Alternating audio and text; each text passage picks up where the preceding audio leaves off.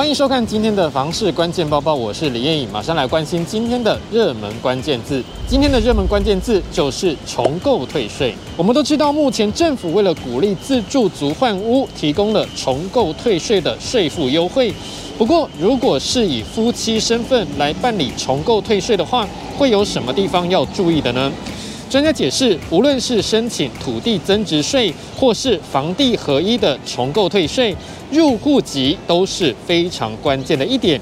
其中，房地合一的旧制规定是个人、配偶或申报受抚养的亲属办理完成户籍登记；新制则是要求个人或配偶未成年子女登记户籍。土地增值税则是要求必须是个人或配偶和直系亲属入籍。如果全户都迁出户籍，除了子女就学需要、因公派驻国外或土地所有权人死亡等三种原因之外，其他的情况都会被追缴原本退还的土地增值税。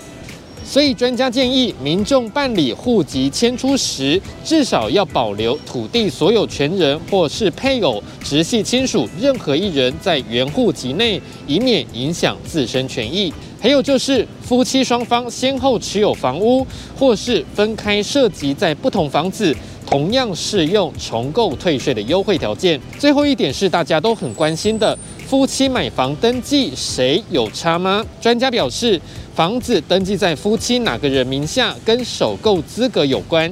如果是要首购，那就看谁的贷款成数比较高，就登记谁。如果以后还想要换屋，那就要考虑到税的问题。例如，目前的旧房子登记是丈夫的名字，之后的新房是登记妻子名下，就会因为新屋旧屋不是同一人的名字，而无法申请重购退税。所以专家提醒，一定要搞清楚税负的优惠条件，才不会没有享受到优惠，还要多付一点税。今天的精选新闻同样是税负的问题。新竹县政府税务局表示，最近有民众问到，如果自己盖房子申请建造时，直接用孩子的名义为房屋起造人，是不是就可以不必申报契税呢？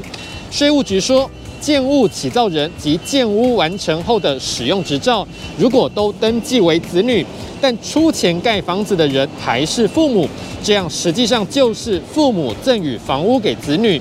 依照契税条例规定，赠与移转房屋就必须申报赠与契税。税务局也提醒，如果没有依照规定报税而被查到的话，不但要补税，而且还要被加罚一到三倍的罚锾。再来这则新闻，大部分的民众买房子还是要花到毕生积蓄，所以很怕买到烂房子。那么到底怎么样才不会踩雷呢？景文科大财经系副教授张定轩就建议，几种风险极大的房子不要碰，包括高大深远的物件，也就是房子盖得高，基地特别大，地基挖得深，地点特别远。再来，如果蛋壳卖得比蛋白贵，蛋白卖得比蛋黄贵，通常是某些题材炒过了头，也有风险。另外就是特殊用途或是特殊规划的物件，比如说是休闲宅、银发宅、养生宅，或是二公夹层工业宅等等。因为在紧缩时期，这些物件的需求比较低，风险就会比较高。最后来看这一则新闻，我们都知道预售屋通常会卖的比成屋还要贵，但是也有例外的吗？根据板桥地政所统计，近三年来江翠区住宅预售屋和大楼新成屋交易数据，扣除车位价格，预售屋的平均单价是四十九点五万，新成屋反而是五十三点五万。专家表示，这显示出这区域的二手市场相当热络。今天的买房卖房，我想问，又有网友问到了大家纠结的问题。到底你是属于预售屋派还是中古屋派呢？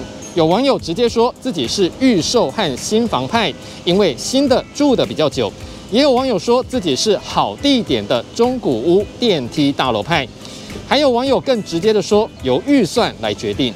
你对于这样的问题还有什么样的看法呢？也欢迎在底下留言一起讨论。如果想知道更多的房市资讯，也欢迎点击底下资讯栏的连结。感谢您的收看，我们再会。